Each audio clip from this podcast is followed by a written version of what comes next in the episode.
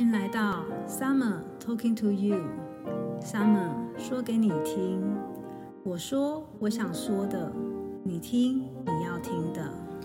小朋友，上一集呢，我们讲到了那个孙小圣，他把那个牌匾“无敌小神仙”用太白金星的笔呢，改成了“无耻小神仙”。哦，就在他们要离开的时候呢，小能又想到了，再一次把的金星笔拿回去用。他说他还想要再改一个字，到底他要改的是什么呢？我们来看看。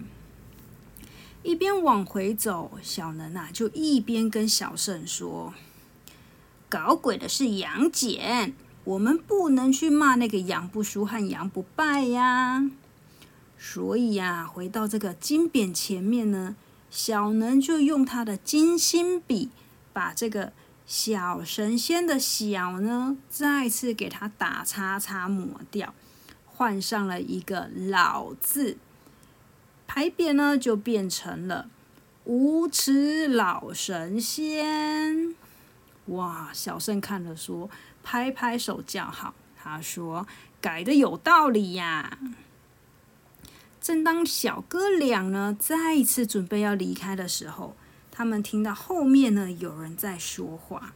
他说着：“嗯，我看这两样东西一定可以让李天王称心如意。”从这个窗外悄悄的往里面去瞧，原来是杨戬的老管家正在为主人挑选礼物。此刻啊，他的手中已经选定了两个小玩意，一个呢是翡翠珠，一个呢是玛瑙猴。哇，这个管家心机好重啊！居然选了一只猪、一个猴的玩意呢，是要送给李天王。这时啊，外面突然传来一个大声的呼唤：“老管家，快快快！”倒水给我漱口，我的牙痛死了。老管家听了，赶快跑出房门去。小圣呢，则是跟小能在旁边赶快躲起来。小能跟小圣说：“哇，怎么办？杨戬回来了耶！那我们怎么出去啊？”小圣啊，胸有成竹的说：“你就变成那个翡翠珠，我呢，来变成那个玛瑙猴。”杨戬啊，赶快拿过水来漱漱口。之后呢，又问了老管家说：“送给李天王的礼物，你拿来给我看看。”老管家啊，赶快回去，他刚刚挑选礼物的那个房子呢，去端来了。在盘子上呢，有个一猪一猴。他说啊，这小猪跟小猴还会报时哦。杨戬听了，觉得非常的稀奇。没想到啊，这个小玩意居然还能够讲话报时。接着啊，老管家就奉命去李天王那里送礼了。这时，孩子们呐，刚好发现了在客厅里的那个牌匾呢，长得不一样。赶快，杨不叔叫着：“爸爸，爸爸，你快看！”是杨戬啊，抬头一看，气得冒烟了。什么？无耻老神仙，气死我了！杨戬跳起来，嘣的一拳，把那个牌匾啊给打得粉碎。再说那老管家，这时啊，端着那个一只猪、一只猴进去了天王府，见到了李天王，他赶紧说明这两件礼物有什么好处。老管家说：“这玛瑙猴会说恭喜。”翡翠珠会说发财，一点钟的时候说一遍，两点钟的时候说两遍。现在就快两点钟了，他待会啊会说两遍。李天王啊看起来有一点不相信，结果没想到，果真两点整一到呢，玛瑙猴先开口了，说着恭喜恭喜两声，翡翠珠也接着说发财发财。两声，哇！李天王好爱惜的把这个玛瑙猴跟翡翠珠捧在手里，说着：“真是一对好宝贝呀！”他现在又在那边等等等等什么？那个三点一到呢，就要听他们连说三遍的恭喜恭喜恭喜，发财发财发财。等啊等，等啊等，总算等到了三点整，玛瑙猴先开口了：“不要脸，不要脸，不要脸！”翡翠珠接着说：“真恶心，真恶心，真恶心！”呸！李天王大怒，一扬左手，玛瑙猴狠狠的把他摔在地上，嘣的一声。结果啊，不但没碎，反而还弹得老高。一弹啊，把李天王的额头撞出了一个大包。李天王啊，这时候不敢再摔了，他把这个翡翠珠啊，小心翼翼的放在地上，准备使劲的踩碎它。但是就在他抬脚准备要踩下去的那一刹那，翡翠珠变成了豪猪。李天王的脚啊，踩出很整齐的几排洞眼，哎呦，痛死我了！趁乱啊，小胜跟小能赶紧溜出天王府，边走边说着：“李天王真活该。”小胜还提议说：“不然我们再回二郎神那里啦，说不定有好戏可以看哦。”小胜啊，说的对。李天王吃了这么大的一个苦头，怎么可能轻易罢休呢？他一边包扎着受伤的脚，一边骂：“哼哼，好一个二郎神，送这样的礼物来捉弄我，看我怎么找你算账！”哇！可是那个二郎神啊，还懵懵的被蒙在鼓里。听说李天王了，开开心心的出门去迎接。但是这个杨戬啊，看见李天王一副很狼狈的样子，又说着：“老兄，你怎么啦？拄着拐杖，裹着脚，头上还鼓着一个大包。”李天王说：“鼓鼓的好看呢，也给你来一个吧！”啪的一声，就把伸手啊，让杨戬的额头顿时也长出了一个大包。杨戬被打得糊里糊涂的。但是既然打开了，他便也叫人拿来了他的神器三尖两刃刀，以牙还牙。两个人呐就在门口战来战去，一连斗了三百回合。李天王说：“啊，我打累了。”杨戬又说：“那那不然我们改用骂的，先骂一下再打好了。”李天王同意了，他们两个就真的坐在地上对骂了起来。李天王先骂。我帮你办了那么多偷天换日的事情，你就给我这样的礼物，简直就是恩将仇报。二郎神啊，回敬他说：“你才是狼心狗肺的那个东西，你还嫌我的礼物不够意思？拜托，我哪一次亏待过你呀？”小胜跟小能呢，则是一直躲在暗处当着观众。啊，小能忍不住的插嘴说。不要喊了，不要喊了！你们两个根本就都不是好东西。哎呦，杨戬这才意会过来，我们上当了，一定是这两个小坏蛋搞的鬼，抓住他们！小生跟小能呢，平时就喜欢追来追去的，现在有大人肯在后面追他们，跑得更起劲了。他们俩跑啊跑的，跑到一户人家的门口。小能说：“诶，这是谁家？门这么高？里面呢有一个人弓着腰走了出来，说：‘谁说的？我还嫌这个门矮嘞！’哇！小胜跟小能一看，这人他们认识啊，就是那个巨灵神。巨灵神叹了一口气：‘唉，个子长得太高也不是件好事。碗呢，我嫌小。’”一个碗我只能吃一口，一顿饭我要吃一百碗，多麻烦！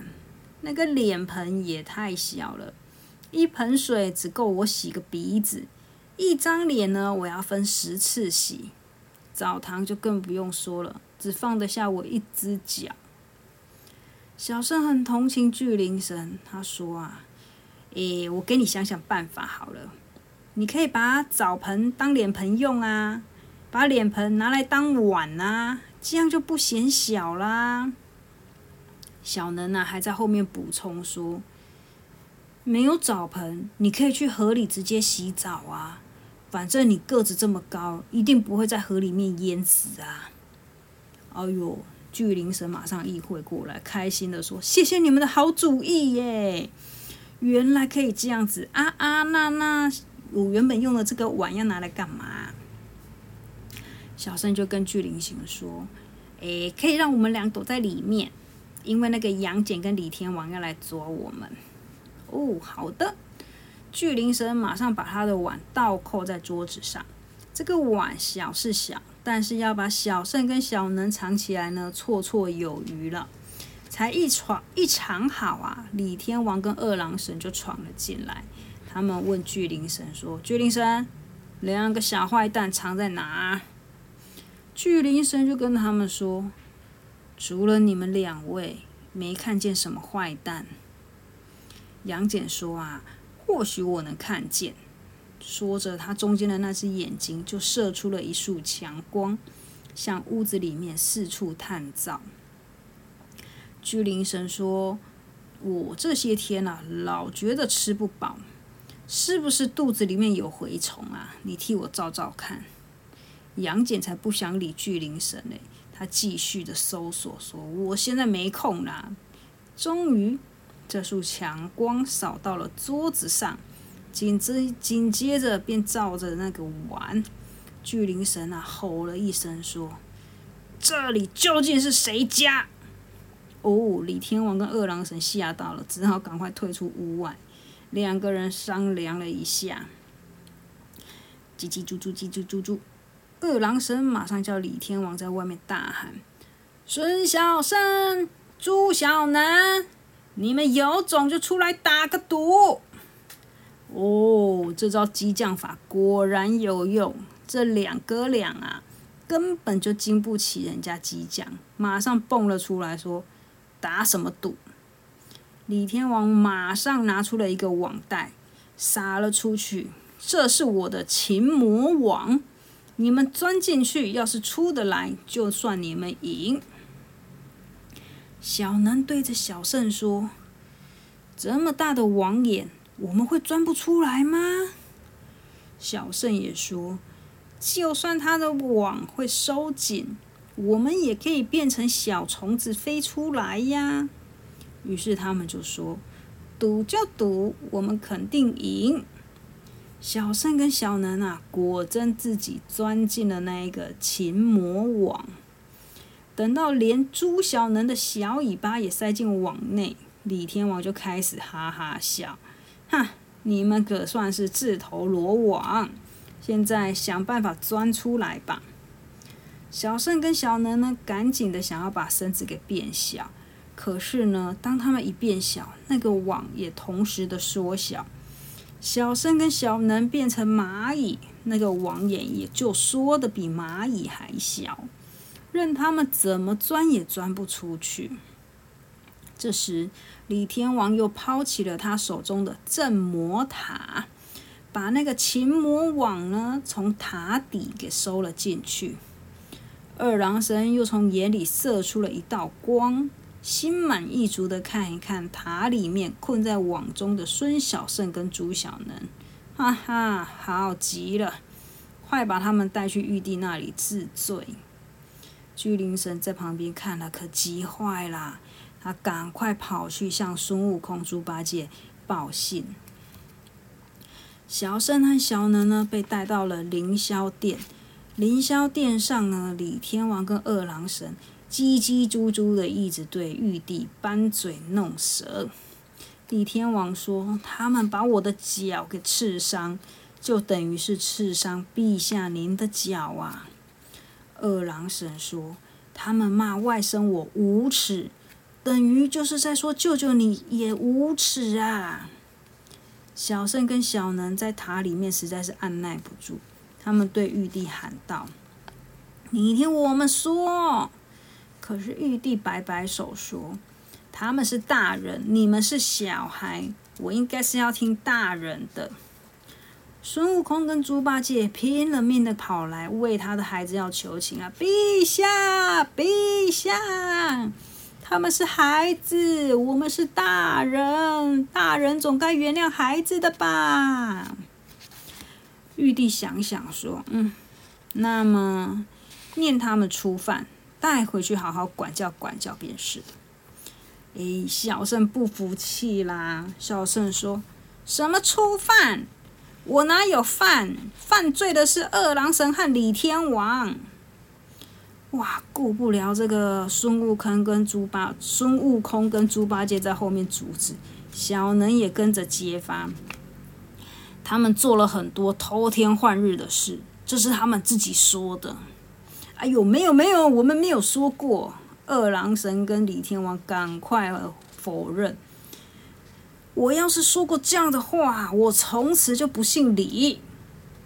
玉帝还问他：“那你要姓什么啊？”我我我我姓黎吧，梨梨子的梨。二郎神发的誓，更斩钉截铁的说：“要是我说过这样的话，就让我的眼睛搬家。”玉帝也跟着问：“啊，怎么搬法？搬去哪里？”嗯，反正上面搬到下面，下面搬到上面喽。趁着悟空跟八戒啊，赶快向玉帝行礼告退，小哥俩赶快溜了出来。小男孩说：“说过的话居然想耍赖，我真替他们觉得不好意思。”小圣也在旁边说着：“我一定要叫他们耍赖不了。”为了这事啊，他们正准备要去寻师访友，却看见一个摇摇摆摆走来的一个弥勒佛。小声大叫：“大肚子爷爷！”哈哈哈哈哈！笑嘻嘻的弥勒佛。开心的跟他们打招呼，小能啊挺佩服弥勒佛的。他说：“您老是笑嘻嘻的，从来都不见你生气。”弥勒说：“啊，嗯，你们要是能引得我生气，我就送你们一件宝贝。”哦，这很容易耶！小圣啊，把二郎神跟李天王做的坏事，而且还耍赖不认账的恶劣行为，说给弥勒听。没想到弥勒还是春风满面的。弥勒不生气，小圣可生气了。小圣生气的说：“听了这样气人的事情，你还笑得出来？”小圣也转过去，把屁股对着弥勒说：“哼，不理你了。”笑口常开的弥勒佛啊，眼看小哥俩气呼呼的要走开，他才高声的跟他们说。回来送你们这个袋子，要不要？小圣和小能回头一看，见弥勒的手中呢提着一个小布袋。小圣想起了爷爷讲的取经故事，于是问他：“这就是当年黄眉老妖偷你偷去装人的人种袋吧？”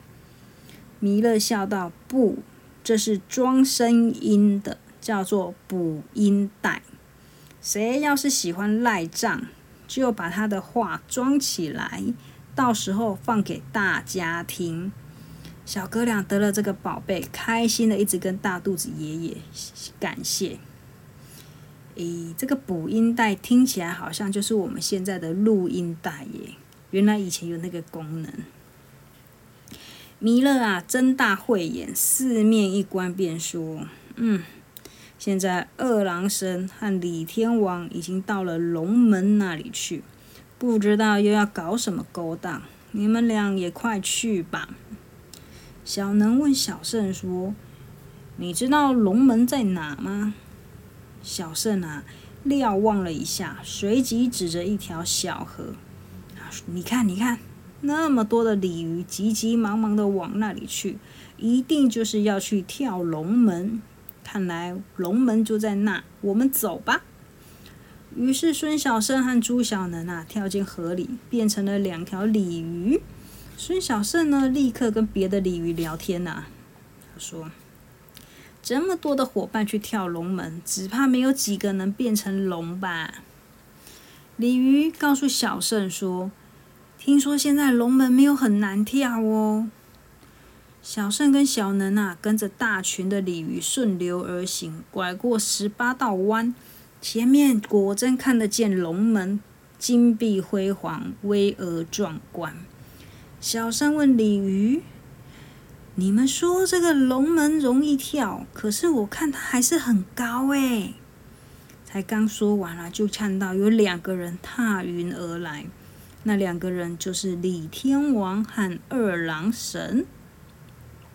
李天王把他的镇魔塔抛到龙门的上空，随着宝塔慢慢下降，龙门果然被越压越低。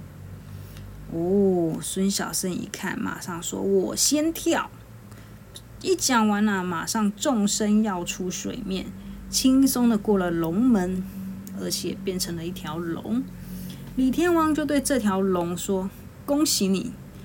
为了帮助你变成龙，我们把龙门压低到了两尺高。你只要给我三片龙鳞作为酬劳吧。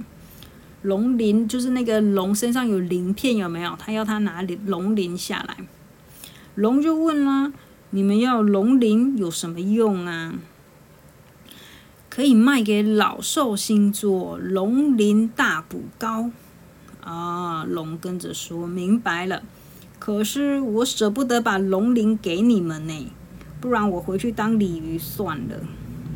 说着，小圣又变成了龙，又从龙门跳了回去，随即变成了鲤鱼，又掉回了水中。哇！这下可把李天王跟二郎神气坏了。小圣潜到水底下，问等在那的小能说：“他刚才说的话，你们都收进去袋子里了吗？”小能晃了晃手里的捕音袋，放心，这次他们别想耍赖。小哥俩啊，急急忙忙的在上凌霄殿，当着玉帝的面把这个捕鹰袋给打开，袋子里面马上放出了李天王和二郎神的声音。上面说着：“你给我们三片龙鳞做酬劳，把可以做龙鳞大补膏。”哇！玉帝一听，心想：这两家伙倒是很会发横财呀！怪不得现在天上的龙跟地上的老鼠一样多了。啊！玉帝对着小圣跟小能说：“这事我知道了，我会处置，你们回去吧。”小圣还是不放心的说：“您准备什么时候要处置啊？”玉帝肯定的回答说：“一百年内处置完毕，一百年不行就两百年，两百年不行三百年，反正一定。”小圣和小能出了凌霄殿，两人啊就说：“这件事啊，倒不如我们自己想办法处置。”但是有什么办法呢？他们想把龙鳞卖给老寿星，那我们就去找老寿星去。小哥俩啊，驾着云头赶到了蓬莱仙山。老寿星的年纪啊，比谁都还大，但是身体啊，可比谁都好呢。一见到他们啊，反正先说着：“孩子们，你们想要什么药啊？